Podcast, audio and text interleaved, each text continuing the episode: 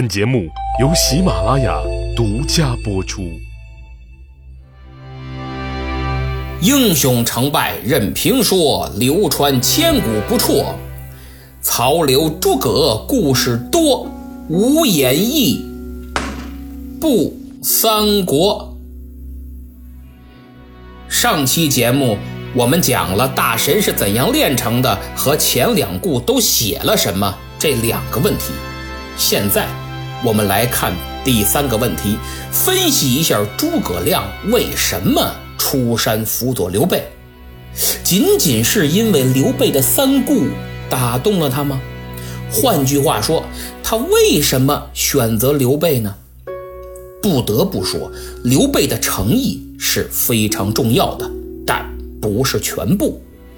也许有人会说，说诸葛亮此时去其他阵营很难再出人头地了，因为人家都已经人才济济，他再牛也顶多是个问答于诸侯，所以不如找个刚刚起步的创业团队。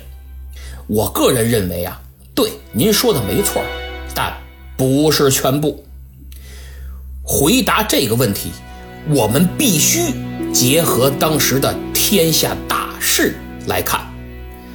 当时天下诸侯之中，北方曹操、荆州刘表、江东孙权、益州刘璋、汉中张鲁、西凉马腾、韩遂。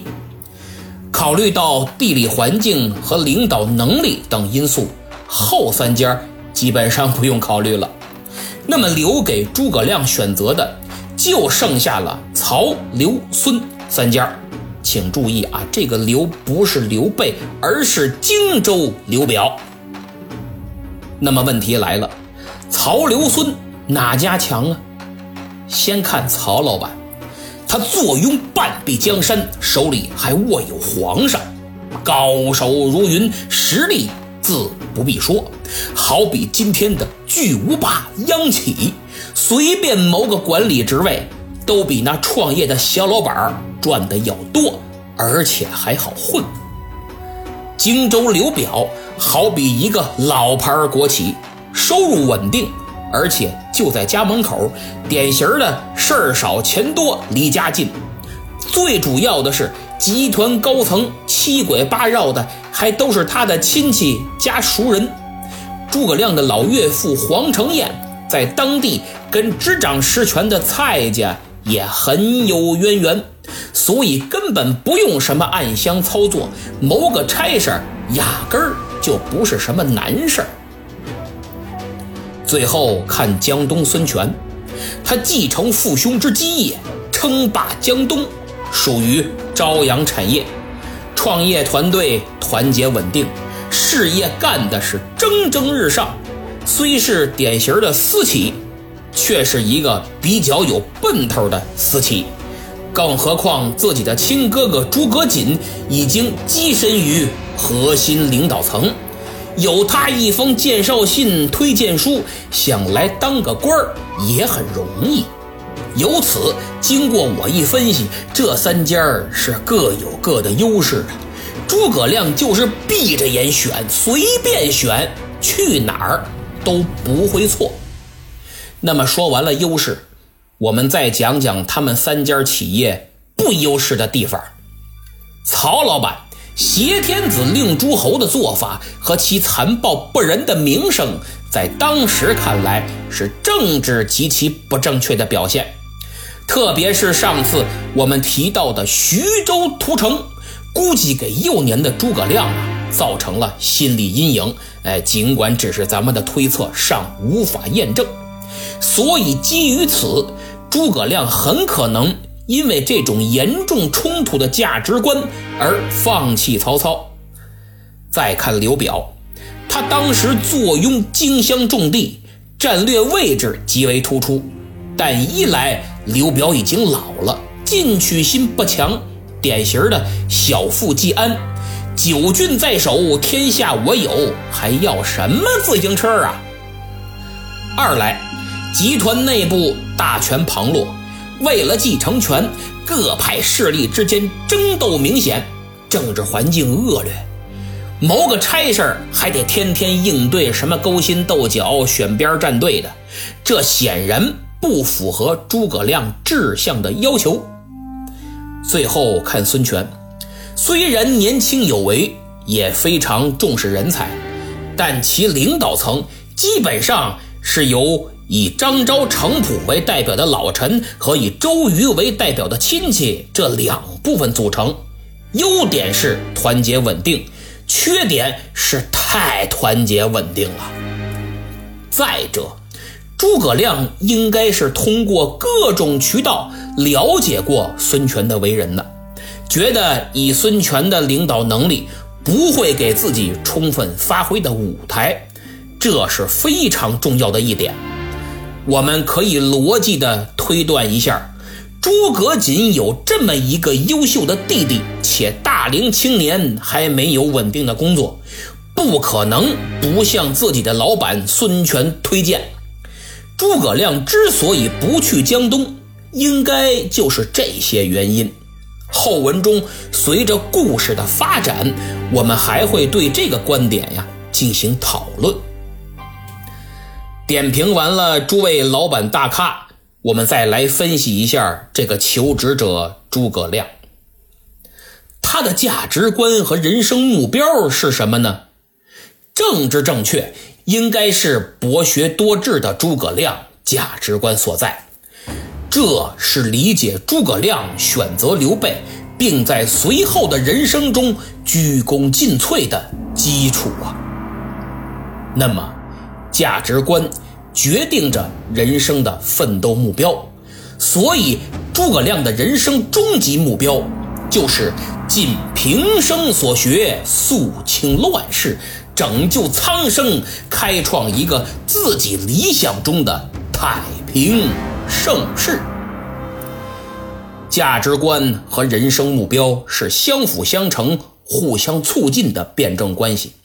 既然都政治正确了，如果老板还姓刘，嘿，这就完美了。现在大家看看，放眼当时的天下，谁符合这个条件呢？哎，对喽。所以说，看似诸葛亮的选择很多，其实恰恰相反，是太少了。那么，搞清楚了。诸葛亮的价值观和人生目标，我们再来看看他对平台的需求。我总结有两点：第一点叫慧眼识才，就是作为老板，你得能认识到我的才能。如果连这点认知能力都没有，那就免谈。第二点。叫人尽其才，就是跟着你干，你得给我提供平台，把我的才华充分施展出来。以上这两点缺一不可，不凑合，不妥协，没商量，不将就，必须讲究。哥不需要你有多大的优势，哥来了，这就是优势。那么诸葛亮的才华或者自信究竟是什么呢？看看之前水镜先生司马徽怎么说的，说他是惊天伟地之才，还自比管仲、乐毅。管仲是春秋时期著名的政治家，辅佐齐桓公成为春秋五霸之首。他轻商宽农，治理国家，制定的经济、外交等政策和政治制度，甚至影响了其后两千多年的历史。乐毅是战国时期著名的军事家、战略家，被燕昭王拜为上将军。他在燕国危在旦夕之时，扶大厦之将倾，不仅打败了强大的齐国，还连下齐国七十余城，创造了战争史上以弱胜强的神话。诸葛亮能以这样的人物类比自居。看来是对自己的实力既很认可，又有定位，所以他的核心需求很明白：什么车子、票子、房子、女子，统统的不稀罕。我要的就这么简单。但大道至简，最简单的也往往是最难的。我想，大家都听过这么句话，叫“对的时间遇到对的人”。所以现在我们反过头来再看看刘备。此时的刘备可谓是辛辛苦苦二十年，兜兜转转还在解放前呢。寄人篱下，惨淡经营，眼看连地摊儿都快摆黄了，活脱脱就是濒临破产的小老板一枚。甭说别人看不上他，估计连自己都觉得混得很失败。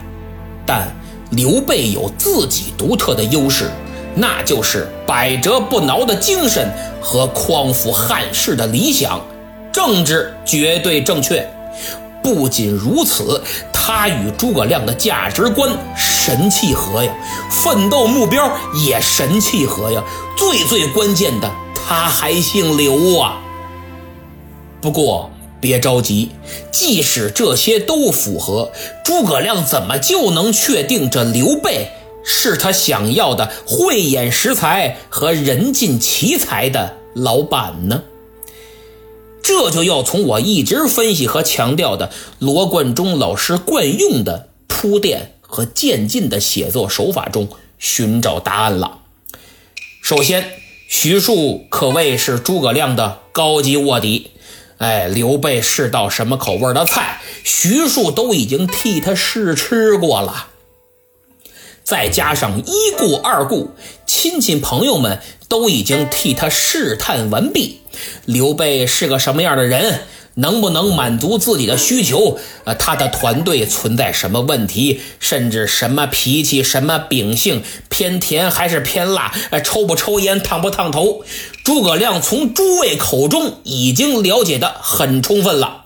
所以此时的诸葛亮，就好比站在绣楼之上抛绣球招亲的大家闺秀，看似是抛绣球，其实这个绣球里装了 GPS。早就定好位了，要不怎么之前我说朋友圈很重要呢？既然知道了自己想要什么，也知道了对方能给什么，现在就只剩下最后一个问题了：我能给对方什么？所以，自信爆棚的诸葛亮拿出了自己的答卷，历史上称作。隆中对，那么第四个问题，隆中对究竟讲了什么呢？且听下回分解。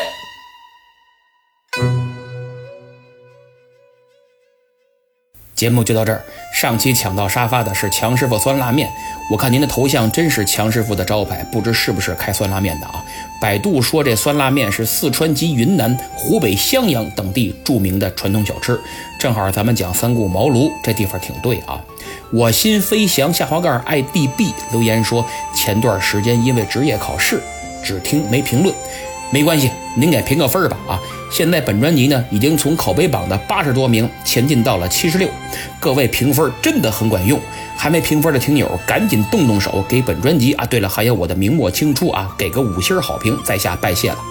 诚心诚意留言说，他对三国谋臣们的理解呀，一是纯战略型，孔明、荀彧、鲁肃，站位高，眼光远，大局观极强，可为相；二是战略战术型。